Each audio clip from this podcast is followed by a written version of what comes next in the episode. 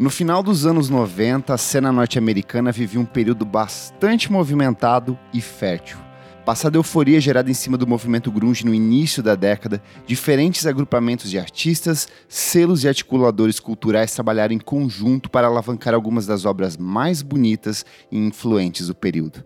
Nesse cenário que revelou nomes como Pavement, Slater Kinney, Neutral Milk Hotel, Built to Spill e Guided by Voices, um trio de Hoboken, New Jersey se destacava com o lançamento do oitavo álbum de estúdio da carreira era o Yola Tango e sua obra-prima I Can Hear the Heart Beating as One. Gabriel Elliott, seja muito bem-vindo aqui ao nosso programa e eu já quero começar perguntando, antes da gente mergulhar nesse trabalho incrível que eu acho que é uma experiência de vida, como que foi o seu primeiro contato com o Yola Tango? Oi, Kleber, estou muito feliz de estar participando do podcast, obrigado pelo convite. Cara, eu, assim, eu tenho poucos anos de conhecer o, o Jolatengo mesmo, né? Eu lembro que eu comecei a escutar em 2018 2019, assim, um período que eu estava escutando bastante coisa nova, mas eu não me lembro exatamente como que ele veio, né? Uma coisa que eu me lembro muito, e eu acho que faz muito sentido pro Jolatengo no geral, é que eles são uma banda que é muito comentada, mas não muito a banda favorita de muitas pessoas, né? Sim. Eu acho que sempre eu ouvia, tipo, ah, puta, essa aqui do Jolatengo, essa aqui não sei o quê. E aí, quando eu fui, né, enfim, ouvi mesmo, parei para escutar, que bateu uma coisa absurda de tipo, caralho, como é que eu não conhecia isso? Assim, era é muito louco. É, para mim foi uma dessas bandas que vieram na época da faculdade. Eu lembro que eu lia muito o Trabalho Sujo, né, o site do Alexandre Matias. E eu lembro de em algum momento ele, ele citar o trabalho seguinte da banda, que é o Enough Turn Self Inside Out, que eu acho fantástico, é o meu disco favorito do, do Yola Tango. E eu lembro de ver a banda, assim, em várias listas, assim, de os melhores discos dos anos 90. E o Beaten as One tá sempre lá em alguma dessas posições, não como primeiro colocado, nunca no top 10, mas ele sempre aparece entre os trabalhos favoritos das pessoas ali. E, o Tengo é uma dessas bandas curiosas, porque a gente tá falando de um. Hoje a gente vai conversar sobre isso, que é o oitavo álbum, então eles têm é, um longo percurso. Ele é uma banda que, assim como o Dinosaur Jr., ela começa ali no final dos anos no meio dos anos 80, vai seguindo. E o Yolatengo ele nasce ali em 1984, ele era uma criação do Ira Kaplan, que é o guitarrista, e a Georgia Hubley, que é a baterista. Eles eram um casal, eles são um casal até hoje. E aí é, eles queriam ter outros integrantes, outros colegas de banda, eles criavam um anúncio de jornal ou colavam é, cartazes pela cidade, citando algumas das referências deles, que é o próprio Soft Boys e o Missions of Burma, que é, são duas bandas fantásticas do começo uhum. dos anos 80 e muito influentes também. Só que o Yola Tengo, como a gente conhece hoje, essa formação clássica, ela acontece só em 1992, depois que eles já tinham lançado quatro álbuns de estúdio, né? O Ride the Tiger, o New Wave Hot Dogs, Present Yola Tango e o Fake Book. E aí chega o James McNeil, que assume como baixista e dá início a essa fase mais clássica. Eu sei que o assunto hoje é esse disco incrível que está completando 25 anos de lançamento, mas você teve a curiosidade de ouvir os outros discos da banda, mergulhou? Como que foi para você esse contato com a discografia do grupo? Ah, eu tive, eu tive. Quando eu comecei a escutar, né, como eu falei lá em 2018, 2019, eu fui direto pro Painful, pro, pro Beating as One, pro Nothing Turned Itself, tipo, todos esses dessa época. Acho que esses três, principalmente, que acho uhum. que são os três os né, principais, mais né? famosos, assim, é. E depois de um tempo eu fui escutar o Fake Book, que se eu não me engano é o primeiro deles que tá no Spotify, o resto ainda não, não tá lá, enfim, não tá no catálogo. Mas quando eu fui ouvir, é muito engraçado, né? Eu acho que dá para perceber como eles eram uma banda justamente com essas referências que você citou, né? Enfim, que eles colocavam nos cartazes, assim. É, me pega muito Replacements também, lembra sim, muito R.E.M., que é bem da mesma época, assim, né? Tipo, o começo, assim, dessas bandas.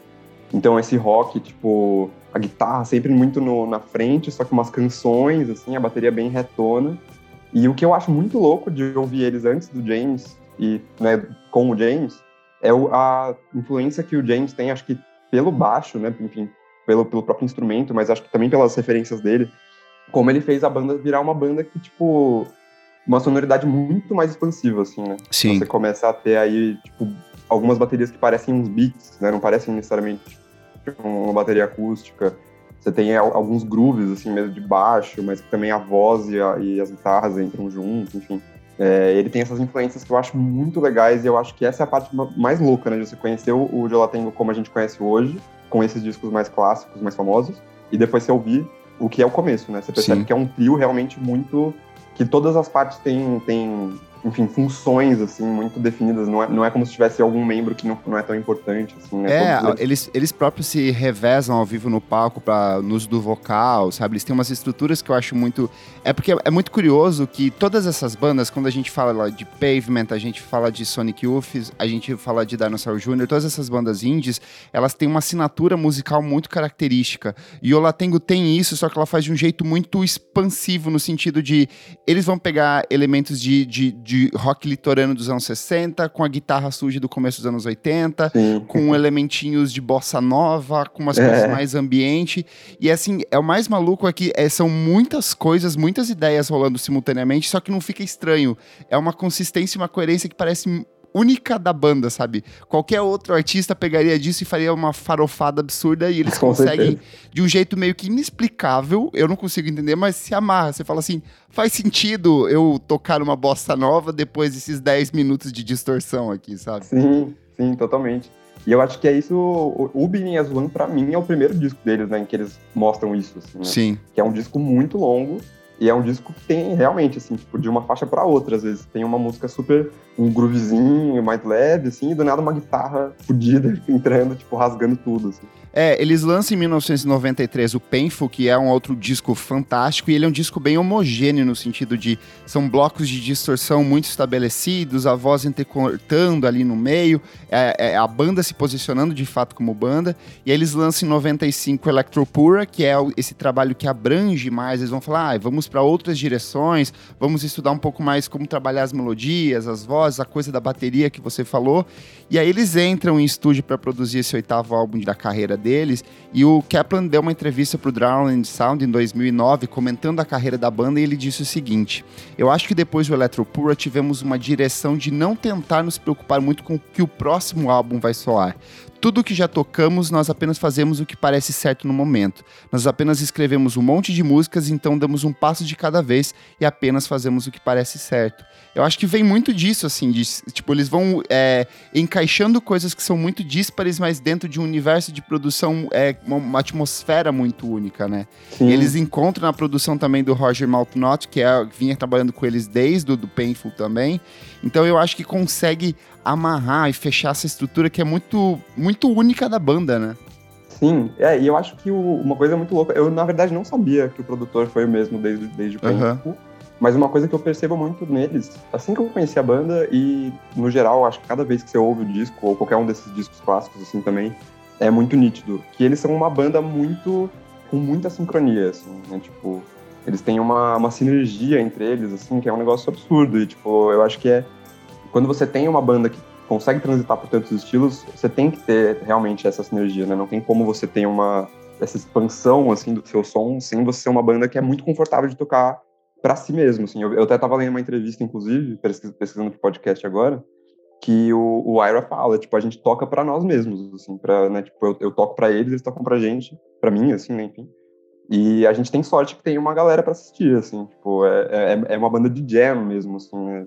é engraçado você falar isso porque a, a, gente tem muito esses personagens, por exemplo, o Steve Malcolm é um cara que se destaca muito dentro do Pavement, o Kurt Cobain é um cara que se destacava muito da, dentro do Nirvana, e o Yola Tango para mim sempre foi uma banda que são os três, sabe? É, mesmo antes da existência do, da, da, da, chegada do baixista ali nos anos 90, parecia que ia se projetar para isso, tanto que ele chega e ele continua e o trio se mantém até hoje como está, não, não entrou mais ninguém. E é muito difícil imaginar a banda funcionando que não seja com esse trio, com essa, com essa mesma formação. Né? E o desejo do Kaplan era fazer um álbum essencialmente rápido, um disco dinâmico, curto, só que no meio do processo de produção eles criaram o Spec Bebop, que é uma música de 10 minutos, que é praticamente, eu até coloquei na pauta, assim, é Sonic Youth dando as mãos pro, pro Ken, assim, no sentido de, é, é um kraut rockzão puro, assim, são 10 minutos de distorção, a, via, a guitarra tem aquelas ondulações, encolhe, cresce, tem ruído, a bateria ela vai numa coisa meio cíclica ali, quase como se fosse uma experiência transcendental. E aí eles falaram, cara, esse disco precisa ser maior, ele precisa ser extenso. Então ele é o disco mais extenso da carreira da banda até então, ele tem 70 minutos de duração. Só que eu não sei você, é, é para mim não tem esse peso assim ouvindo o disco. Ele parece que ele flui de um jeito muito gostoso. Acho que ele tem alguns excessos ali, pelo menos as duas últimas músicas para mim eu acho que eu cortaria. Eu acho que acabando no, na Bebop seria um, um, fechamento incrível assim, mas ele é um trabalho que flui de um jeito muito saboroso assim, ouvindo esses altos e baixos, essas mudanças de direção criativa o tempo inteiro, né? Sim, com certeza. Eu, eu acho, inclusive, que ouvindo ele, isso era um sentimento que eu já tive várias vezes, mas eu, eu meio racionalizei isso, agora pensando né, pro podcast, o como ele é meio quase subdividido em uns três ou quatro discos assim, dentro dele, né? Tipo, talvez, né, enfim, mini discos, enfim, mas é, as primeiras faixas ali, até acho que Damage, assim, tipo, são muito concisas, tipo, fluem muito bem entre si. E ele tem umas pausas, e eu não digo isso nem de tipo, ah, ele tem é, um problema, né, de que tem vários discos dentro. Eu acho que não, acho que ele realmente, o tracklist é pensado para que ele não soe demorado, né, tipo, ele tem umas pausas, assim, tipo, você não cansa, você, tipo, né, e eu concordo com isso, assim, eu acho que lá pro final, o tracklist já se bagunça um pouco mais, assim, eu acho que é, é, é um dos, uma das poucas vezes, assim, que o Jolatengo mesmo, assim, tipo, parece que se estende para além do que deveria, mas ao mesmo tempo eu acho que isso faz muito parte deles, assim, porque também levando para esse lado de, tipo, uma banda que toca para si mesmo, tipo, é, eu acho que tem a ver com, tipo, cara, a gente teve vontade de cantar essa música, de fazer esse cover de My Little Corner of the World, e a gente vai, a gente vai colocar. Tipo, não tem problema se ele não faz tanto sentido no disco, é, parte da gente. Assim. Vamos para as músicas aqui. Eu quero começar perguntando qual que é a sua música favorita desse trabalho incrível. Véio. Puta, é foda. Porque são várias músicas, tem vários hits aqui. O, o disco em si tem três singles, né? Mas qual que é a canção aí que você mais, mais curte?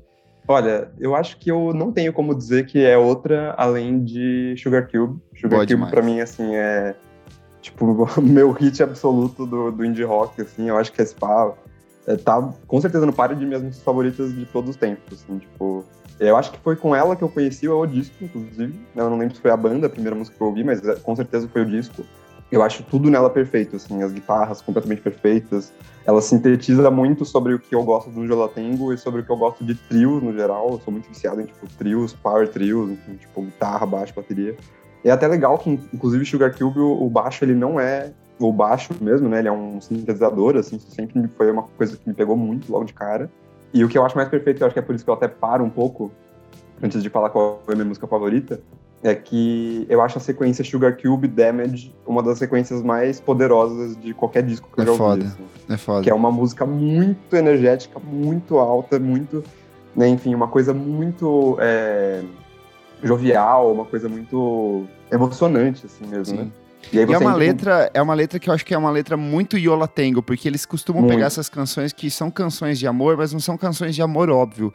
Ela pega essas coisas é, meio que paralelas de um relacionamento, sabe? Essas pequenas Isso. vulnerabilidades ou histórias curtas, elementos muito fracionados dentro de um relacionamento e eles expandem isso dentro das músicas. Eu acho que esse é o charme tanto da, dela quanto do trabalho deles de maneira geral, né?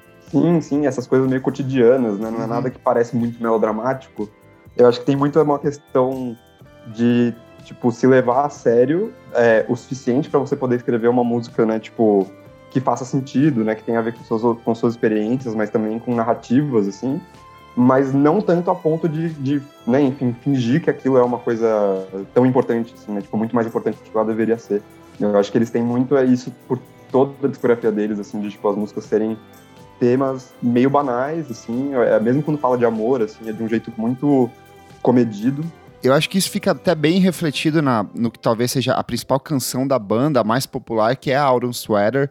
E é justamente isso, é uma perspectiva de duas pessoas num espaço onde elas não estão é, se sentindo confortáveis, eles querem escapar dali e ele quer sair com essa menina dali que tá usando esse suéter de outono, sabe? E ele repete isso o tempo inteiro, mas é uma, é um, uma fração, uma historieta muito simples, uma coisa que todo mundo já viveu.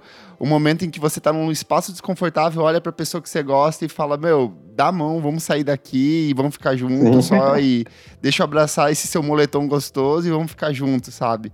Eu acho bonito isso, como eles. E, e aí eu acho até curioso que eles foram pegar. É, a, a, eles têm uma característica de, de pegar e fazer covers sempre, desde o início da carreira, e aí eles escolhem para esse, por exemplo, Little Honda, que é dos Beach Boys. E eu acho que o Beach Boys era muito isso, assim. O Brian Wilson, ele sempre compôs sobre coisas idiotas, banais de um relacionamento, e ele pega, faz umas vírgulas ali sonoras onde ele pega uma, um fragmento disso e expande criativamente, sabe? Então, para mim, fica, fica muito marcado. Eu acho. É, e, é, e é outra que é, ela tem essa batida que parece uma batida meio eletrônica, sim, esse acabamento sim. que é muito diferente. Não é tão esses indie rocks dessa época, né? É uma outra pegada, não, uma outra estrutura. É, eu, eu, eu, inclusive, na verdade, algumas coisas sobre Sweater. É, eu vou primeiro falar assim que ela, ela, é uma música muito boa, assim, tipo dessa época muito única, né? Era uma época que realmente não era já não, era 97, assim, né? Enfim, não era nem como se tivesse muita como se a gente ainda tivesse muito naquele meio do rock alternativo mais fechado, assim, né? Tipo, você ainda tinha, quer dizer, já tinha, assim, bastante coisa diferente acontecendo, é, coisas que mesclavam música eletrônica e tal. Mas eu sinto que eles eram uma banda que era muito desse nicho mais pro Dinosaur Jr., assim, que começou a puxar esses, né, enfim, essas, essas batidas e que são muito influentes até hoje, assim. Lembra um pouco as coisas do My Bloody Valentine, sabe? Em alguns momentos tem umas batidas Total. que é tipo uma programação eletrônica, parece, rolando, sabe? Não uma batida de verdade. É, inclusive o próprio Kevin Shields que fez um dos remixes, né? De Alvin Feather agora da, da, da, da versão... versão de 25 anos, né? Isso, isso. Que eu achei a cara dele, inclusive, né? Colocar essas batidas, assim, pegar a batida da música e fazer isso, ser, né? O, o foco. Mas em Autumn Sweater mesmo, eu gosto muito é, de como essa batida e o baixo se misturam, que nem eu falei, né, do lado de Sugar Cube, assim, mas, enfim, claramente o James, assim. E eu gosto muito de, tipo, o como ela é, é sensual, de uma certa forma, sabe? Uhum. Tipo, eu acho muito legal que o Gelatengo, eles são. Você olha pra cara deles e você fala, porra, são três nerds. Assim. É muito, eu tenho essa mesma impressão sempre. Eu falo assim, ó, os nerdão da classe que se uniram é, e formaram uma banda, sabe? Sim, sim. O James, ele sempre tá de camisa, assim. Aí o Iron, ele tá com as camisetas listradas, assim. A George é super de boinha, assim. Eu acho uma graça, eu acho muito legal. E eu acho muito foda que eles conseguem ter essa sensualidade que parece até meio sem querer, assim, em várias músicas. Tipo, Cherry Chapstick também, né? Enfim, tipo, não, não é do disco, mas de, de alguma forma eles têm essas, essas presenças, assim, de algo que, acho que também por conta dessa questão de não levar a sério, mas, enfim, é uma coisa bem despretensiosa que funciona. Tendo dito tudo isso, eu acho que Autumn Sweater é uma das que eu menos gosto do disco. e essa é uma sei lá, a galera sempre fala, nossa, que ultraje, assim, tipo. Mas é porque eu acho o disco, sei lá, eu acho que a Sweater ela tem essa repetição que ela funciona, mas que me cansa um pouco. Tipo, esse é um dos momentos do disco em que eu acabo ficando meio cansado. Ouvindo o disco agora muito no repeat para poder, tipo, destrinchar pra gente conversar, eu percebi que ela bateu de jeito diferente e eu tenho gostado mais dela. Mas ela ainda é uma das músicas que eu, tipo, eu preferiria, sei lá, acho que eu consigo fazer um top 10 sem ela, assim, sabe? Do disco. Perfeito. Eu acho que esse disco tem algumas coisas bem curiosas, até coloquei aqui. A Center of Gravity é um exemplo disso, porque ela é uma bossa nova e é, eu, eu, acho que é, tanto ela quanto a Green Arrow, elas abrem passagem para o que vai ser o trabalho seguinte, assim, no sentido. É, e aí, quando você me falou que ela se, o disco se organiza em estruturas de três, quatro músicas ali, parecem blocos, eu consigo ver ele meio como o começo é o início do Yolatengo, essa coisa mega ruidosa, esses blocos de ruídos, essas coisas, canções mais fechadas, mais herméticas, e a partir do meio para o final ele já vai apontando direções criativas que são quase esboços para os trabalhos seguintes, sabe? Então você pega a Green Arrow, ela começa com som de grilo, ela não tem voz, ela é só uma ambientação, é uma coisa quase etérea voltando pro Dream Pop, assim, e é exatamente o que eles vão fazer no trabalho seguinte. Então, eu acho muito bonito como eles vão é, dando pistas do que eles querem vir a desenvolver no futuro, a própria questão dos covers. Mais tarde eles vão lançar, se não me engano, eles têm duas coletâneas de cover até hoje, é, e, e, todo disco tem é, deles é, tem pelo menos um cover, uma versão para essas grandes bandas. Então eu acho bonito, mas ao mesmo tempo, a todo momento eles regressam algumas canções que são muito características deles. Então, é, Mob Octopad, por exemplo, logo na abertura, que é aquele baixão. cara, ela é muito Yola Tengo e é uma, uma coisa muito característica deles, assim. Então, é muito louco como todas essas coisas apontando para direções criativas completamente distintas, elas se voltam para dentro de uma atmosfera única da banda. E isso eu acho muito precioso no som deles. Comentando sobre isso, eu acho muito louco, inclusive, como Mobile Octopad, ela tá, tipo, ela é a segunda música do disco. Você tem uma primeira que é bem, tipo, rock alternativo nos 90, ela não foge muito. Que nem você falou, assim, é bem a cara do Jolotengo, mas também a cara de tudo que estava acontecendo na cena. E Mobile Octopad já, tipo, meio que quebra isso, né? Tipo, você já tem essa, essa coisa meio, meio engraçada, assim, essas pausas, a música só para no meio e depois volta com um piano, assim.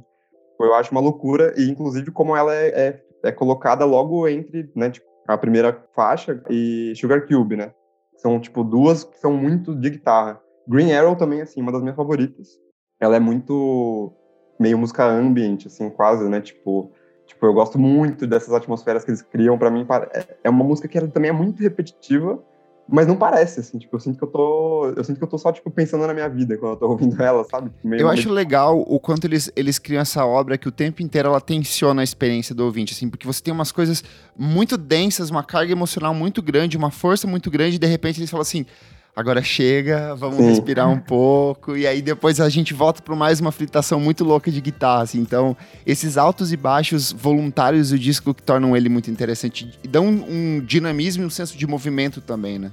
Sim, com certeza. E só para comentar, por incrível que pareça, esse trabalho mega indie, mega bizarro que sai pela Matador Records, que é um dos grandes selos dos anos 90, é, ele alcança a posição de número 19 nas paradas da Billboard, na seção das Hit Seekers, que são é, aqueles braços alternativos da Billboard que pega artistas novos que estão lançando novos trabalhos, então competindo com outros nomes de música pop. Esse disco mega indie furou essa bolha de algum aspecto, é, posiciona o Yolatengo como uma das bandas mais queridas ali dos anos 90, e eles trabalham três singles nesse disco, né, que é o Alton Sweater, Sugar Cube e Little Honda, inclusive tem o clipe com o David Cross e o Bob Oderkin, que é pros Sugar Cube, que eles eram uma dupla de comediantes, hoje em dia a gente conhece mais pelo Arrested Development e pelo Better Call Saul ali sim, também, sim. então, mas é muito curioso como ele vai para umas direções muito malucas e inesperadas até na questão visual, né?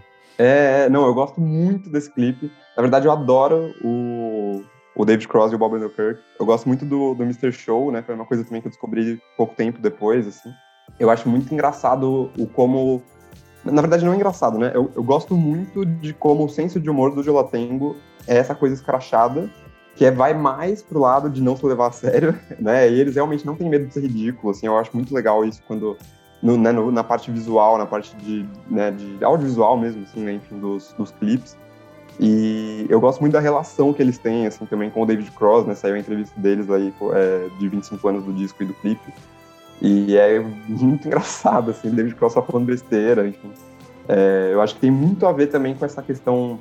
Acho que duas coisas que transparecem muito na personalidade deles. Essa parte da gente que a gente falou, né, deles serem meio nerds, eles eram tipo, não sei se todos eles, mas acho que o Ira ele fez faculdade de artes, né, se não me engano. Então tem essa coisa também meio meio blasé, mas que ele também desafia, os, os três desafiam, assim. E por ser também de Nova Jersey, assim, né, que tipo, é, tem, existe essa coisa de ser o semi-cool, assim, né? Você é, eles não são Nova sabe? É outra pegada. Tipo, você olha, por exemplo, o Sonic Youth, nossa, eles são super cools. Velvet é... Underground, eles são super cools. Não, eles são de Nova Jersey, eles são, é, tipo, então, quase cool. É mais bairrista, assim, é mais... Eu acho que é mais juvenil, mais tipo, ah, foda-se, não tem problema, vamos fazer um bagulho engraçado mesmo, assim. Eu acho que funciona muito, muito. Eu amo muito o clipe de, de Sugar Cube, assim, acho perfeito.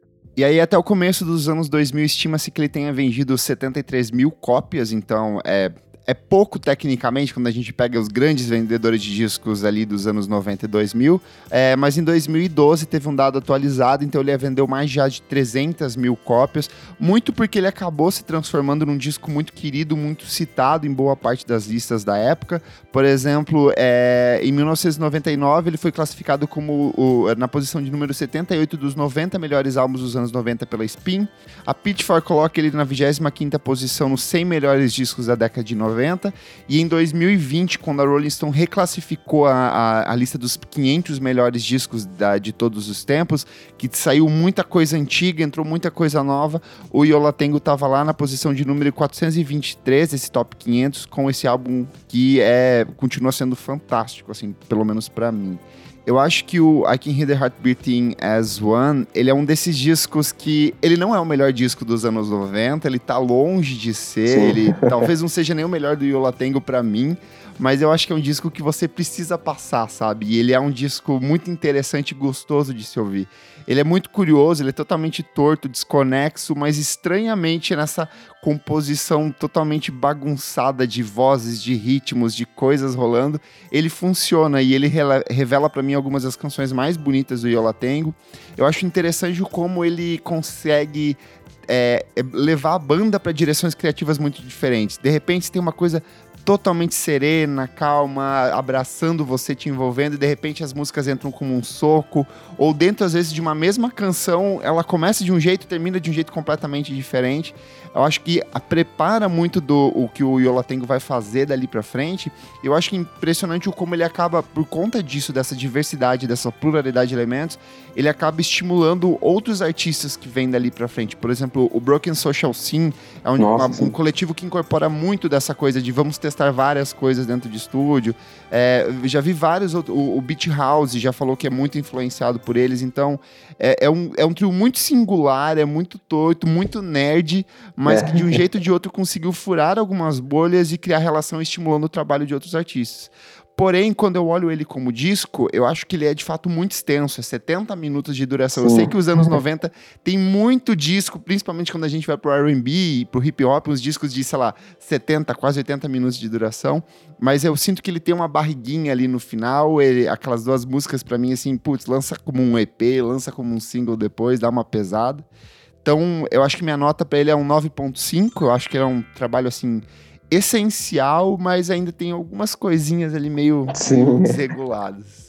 É, não, eu acho muito louco o como, é, pensando no disco inteiro, né, tipo, e pensando também no, na carreira do Jolatengo, mas principalmente nos anos em que eles saíram esses discos, né, tipo, Painful de 93, esse de 97, os outros mais ou menos próximos ali, mas o quanto, o como você consegue ver uma ponte muito nítida do rock alternativo pro indie, assim, né, Sim. Tipo, seria o indie do começo dos anos 2000, 2010, eu vejo muito Tipo, não sei realmente, assim, se ele tem essa, essa influência, mas acho que até o Elado Negro, assim, me, me lembra muito de Lateng em alguns Sim, momentos. quando ele vai para essas coisas mais atmosféricas, ele lembra é, bastante. Então, tipo, os tecladinhos, é. assim, essas questões de poder brincar mais com o baixo mesmo, eu acho que a, toda a carreira do Jolatengo mostra um pouco isso, né? Essa coisa de, tipo, você pode começar a soltar um pouco mais o seu, o seu som, que eu acho que o Pavement também mostra isso, né, com a carreira deles, mas ainda é muito pegado na guitarra, ainda é muito, né, tipo, voltado para isso, e o Jolatengo para um lado mais de, tipo, você pode ouvir hip hop, você pode ouvir trip hop, sabe? Tipo, você pode se deixar influenciar por essas coisas mais novas que estão acontecendo, que na verdade não são nem tão novas assim, mas que o rock demorou muito tempo para pegar.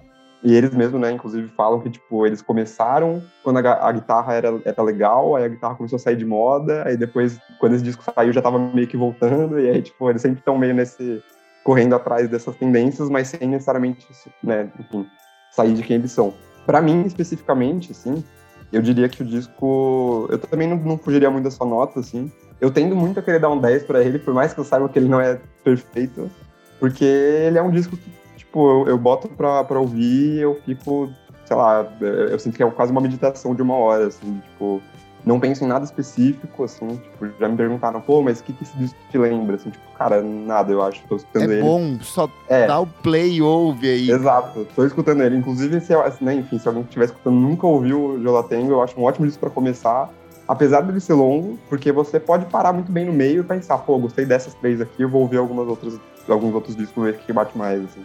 Eu acho que eles são algumas, uma dessas bandas que, tipo, você consegue pegar também, sei lá, você não vai necessariamente gostar de todas, mas alguma coisa vai bater muito pra vocês. Assim. Eu sou o arroba KleberFac no Twitter e no Instagram, dicas diárias de música todos os dias e tenho também meu site musicainstantanea.com.br. Bom, eu sou o Elliot, é, meu arroba na, no Twitter é arroba eliminadorzinho, minha banda, né, a gente está aí desde 2016, inclusive soltamos disco em novembro do ano passado, 2021, que se chama Rock Júnior, muito influenciado pelo Jolatengo, por esse disco em específico, né? A gente pirou muito no processo de composição ouvindo esse disco. E no Instagram também, arroba eliminadorzinho, arroba Elliot, com um número indisponível de L's e P's. E é isso, gosto muito desse disco, ele tem a minha idade, inclusive. disco, talvez o meu disco favorito da, né, enfim, do ano que eu nasci, assim, muito perto do Slater Kinney.